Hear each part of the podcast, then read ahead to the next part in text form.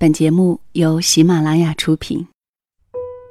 如果爱情是一次旅行，请让目的地更遥远；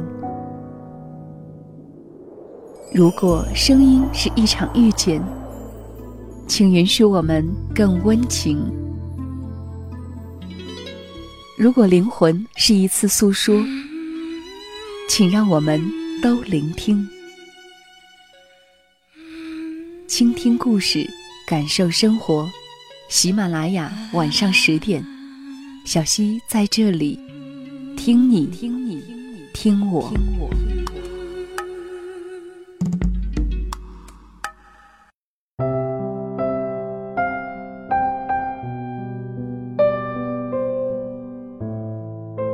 这是六米故事馆的第一百一十三个故事，作者六米姑娘。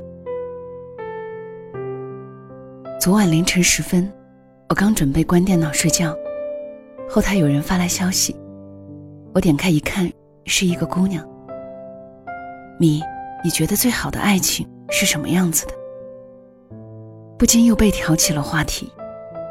我想了想，回复说：“最好的爱情是两个人彼此做个伴儿吧。”你觉得呢？对方回复的又快又长。今天。我遇上很多事情，单位领导为难，丢了钱包，回到家还崴了脚，就打电话给男朋友。他在电话里静静的听我哭了一个小时。后来我竟然睡着了，突然醒来发现他的电话还没挂。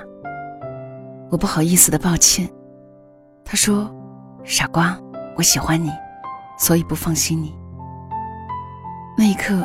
我突然觉得，天大的事情都不是事了。我想，最好的爱情，应该就是这个样子吧。半夜被后台的妹子喂了一脸狗粮，结果困意全无。被人喜欢，真的了不起吗？是的，就不知道是第几个我熬夜的晚上了。小城的夜晚已经安静的，能清楚听到远方火车鸣笛声。站起身的时候，尾龙骨失去知觉，青春不折腰也开始劳损了。我突然想，如果喜欢我的人也在，他一定会端一杯牛奶进来，然后催促我早点休息，不要赶时间。二十五岁以前，我梦想的人生是看过垦丁上空的璀璨星河，踏过斯里兰卡的海上铁道。看过青莱的文艺小巷，吹过绿岛上的徐徐海风，拍过文艺范儿的香港胶片写真，徜徉过皮皮岛下的海底世界，环游世界，周游列国，走遍全世界。可是，一个人走得久了以后，我真的不介意有一个人能和我一起做这些事情。我不想在家的时候，房间乱得像麻辣香锅，都没人在意。我不想在家的时候蓬头垢面、乱七八糟没人看。我也想有个人在我自暴自弃的时候，狠狠地提醒我。我给姑娘回复了一句：“有人爱着的时候真好啊。”她依然没有睡。是啊，爱是相互的。我不喜欢吃鱼，可是他喜欢，所以他在火锅里涮了鱼，我也不会觉得腥，因为火锅里都是他的味道。我说我喜欢晚一点睡，于是他改了作息，每天陪我到半夜。我问他困不困，他说陪你怎么会困？好事亲密无间，闹事无坚不摧。偶尔也会吵架，但是总是会有先妥协的一方。而且庆幸，一直以来从未有人说过分手。我说这样的幸福。大概就是生命里的小确幸吧，要好好珍惜。姑娘的话匣子被打开了，那个晚上和我说了很多，小到鸡毛蒜皮的打闹，大到千山万水的守望。也不知道什么时候，我开始悄悄萌生了对他们的羡慕。两个人在一起，不计较彼此付出的多与少，有的只是相濡以沫的陪伴与鼓励。看着对方在陪伴中慢慢变好。你看，因为喜欢一个人，所以付出都变成了本能。每当看到这种感情，我真的都特别喜欢活着，喜欢人性这么浪漫美好的样子。我一边听着后台姑娘的倾诉，一边想：如果恋人们在愉悦的时光里真心相爱，在遇到挫折时相互扶持，是不是我们的感情也都能如愿、温暖、幸福？记得张智霖在一个真人秀上被问：“如果你的生命只剩下二十四个小时，那你会对袁咏仪说什么呢？”这个一直乐呵呵的大男孩板起面孔，一本正经地说：“如果我真的离开的时候，你钱够不够用呢？你说啊，够了，那我就安心了。我喜欢你，所以希望哪怕我不在你身边，你也能有足够的能力照顾自己。我甘愿委身在你的身后，看着眼前的你闪闪发光。可是。”遇到这样的爱情是要看运气的。志同道合也好，臭味相投也罢，能遇到不离不弃陪伴、无怨无悔付出的人，就一定是三生有幸。能遇到就好，但是没有遇到爱你的人，就要先好好爱自己。也希望你遇见那么一个人，肯为你付出一切，再多辛苦也愿意为你承担。天塌下来也会为你顶着，美好年华里愿意把最好的都给你，照顾你的生活。担心有一天你不爱他了，所以他拼命努力想给你一个家。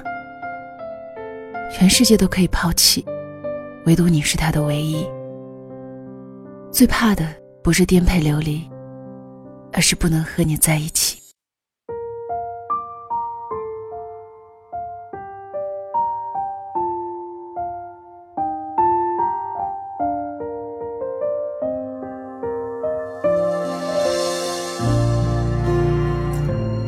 这里是晚上十点，谢谢你的到来，我是小溪。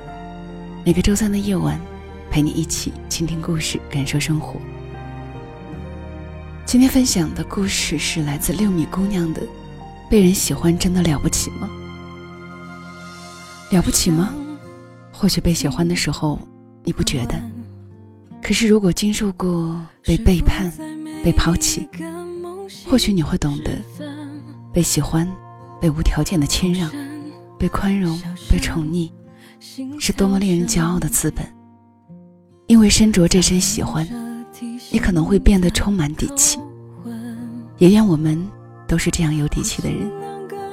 好了，今天的分享就到这里。小溪更多的节目可以关注小溪的公众号“两个人一些事”。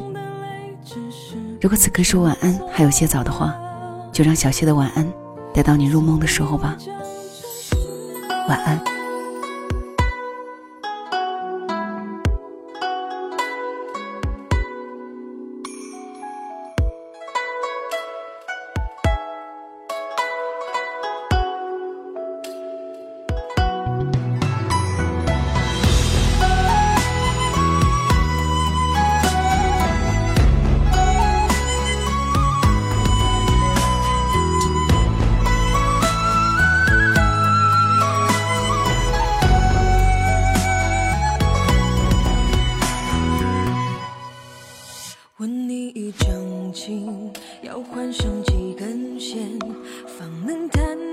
要